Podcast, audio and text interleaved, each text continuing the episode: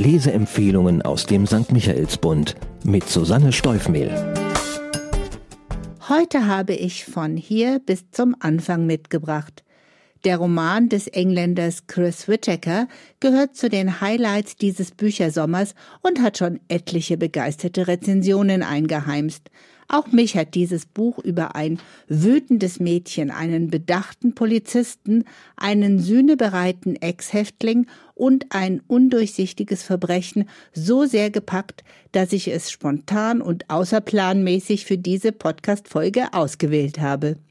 Die Handlung. Nach 30 Jahren Haft kehrt Vincent King nach Cape Haven zurück. Die Tat, für die er so lange im Gefängnis saß, hatte nicht nur den Tod eines kleinen Mädchens zur Folge, sondern hat auch das Leben vieler Menschen in der kleinen kalifornischen Küstenstadt zum Schlechten hin verändert. Wie werden diese Menschen nun auf seine Heimkehr reagieren?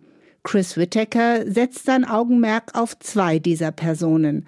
Da ist zunächst Walker, genannt Walk, der Polizeichef von Cape Haven und gleichzeitig Vincents ältester und einziger Freund, damals und heute. Walk möchte ihn wieder integrieren, ahnt aber, dass er damit auf Widerstand stoßen wird. Die 13-jährige Duchess Radley ist die Tochter von Vincents Jugendliebe Star. Star ist die Schwester des toten Mädchens und kann, ebenso wie ihre Eltern, das Geschehene nicht verkraften. Sie betäubt ihren Schmerz mit Alkohol und Drogen und kann mit ihren spärlichen Einkünften als Sängerin nur unzureichend für ihre beiden Kinder sorgen. Duchess ist diejenige, die sich um die kleine vaterlose Familie kümmert und ihren jüngeren Bruder Robin liebevoll umsorgt. Auch Chief Walker hat ein Auge auf die Radleys und ist für die Kinder das, was einem Vater am nächsten kommt. Während Vincent vergeblich versucht, wieder Fuß in Cape Haven zu fassen, braut sich über den Radleys neues Unheil zusammen. Denn Star wird immer wieder von einem zwielichtigen Barbesitzer drangsaliert und erpresst. Als sie eines Morgens tot aufgefunden wird, deutet jedoch alles darauf hin, dass Vincent King der Täter ist. Und der verteidigt sich nicht. Spannungsfaktor. Mit dem Mord an Star Radley kommt der Roman endgültig in Fahrt. Duchess und Robin werden zu ihrem Großvater nach Montana gebracht, den sie bis dahin gar nicht kannten. Duchess ist wütend, ja zornig und in keiner Weise bereit, sich dort einzuleben. Sie sind auf Rache am mutmaßlichen Mörder ihrer Mutter.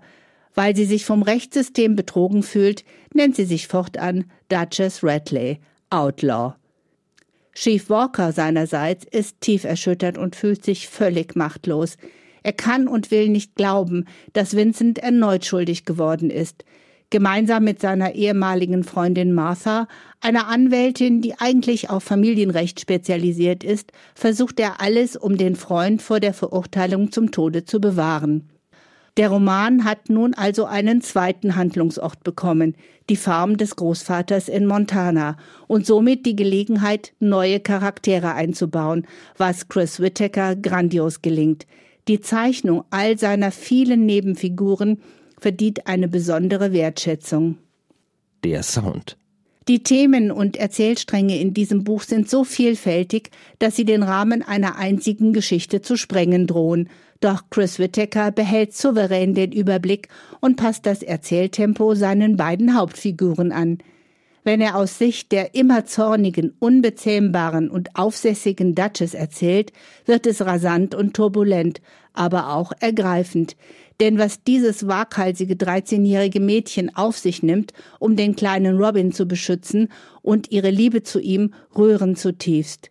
Beim herzensguten Chief Walker hingegen wird die Geschwindigkeit gedrosselt, denn der ist nicht nur mit tiefen Sorgen um das Wohlergehen der Radley-Kinder und Vincent belastet, sondern auch mit immer heftigeren Symptomen seiner Parkinson-Erkrankung. Loyal bis zur Selbstaufgabe setzt er alles daran, die Dinge zu klären, bevor sein Körper ihn im Stich lässt.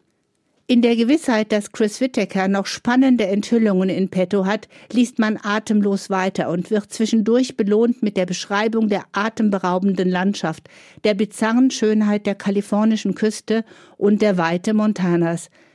Spätestens hier merkt man, dass dieses epische Romangemälde nur auf der großen amerikanischen Leinwand entstehen konnte. Der Autor. Bevor Chris Whittaker sich voll und ganz dem Schreiben widmete, arbeitete er zehn Jahre in der Finanzbranche. Vier Romane hat er seitdem veröffentlicht, die ihn in Großbritannien zu einem der aufkommenden Stars in der Literaturszene machten. Dass er als Engländer so überzeugend und authentisch einen amerikanischen Roman schreiben kann, hat mich überrascht Whittaker hat die USA nur wenige Male besucht. Seine Recherchen führten den Londoner natürlich ins Internet, aber auch ganz oldschool in Bibliotheken. Für wen? In der Werbung des Piper Verlages für diesen Roman und in einigen Empfehlungstexten wird immer wieder Delia Owens Roman Der Gesang der Flusskrebse als Vergleich genannt, und ich kann nachvollziehen, warum man diesen Erfolgstitel als Referenz heranzieht. Beide Romane haben eine jugendliche Heldin, die früh Verantwortung für sich und andere übernehmen muss. Weil in Whittakers Roman aber mit Chief Walker eine zweite männliche Hauptfigur die Handlung trägt, würde ich das Zielpublikum auch um die Leserinnen von Castle Freeman und Gary Disher erweitern. Von hier bis zum Anfang wird alle erreichen, die nicht nur einen Krimi, eine Love Story und einen Coming-of-Age-Roman lesen, sondern am liebsten alle diese Genres in einem einzigen Buch finden wollen. Erkenntnisgewinn. Ein weiterer Grund, warum diese Story so nur in den USA spielen kann, sind die liberalen oder vielmehr laschen Waffengesetze, die allen den Besitz von und Kindern den Zugang zu Waffen so einfach machen.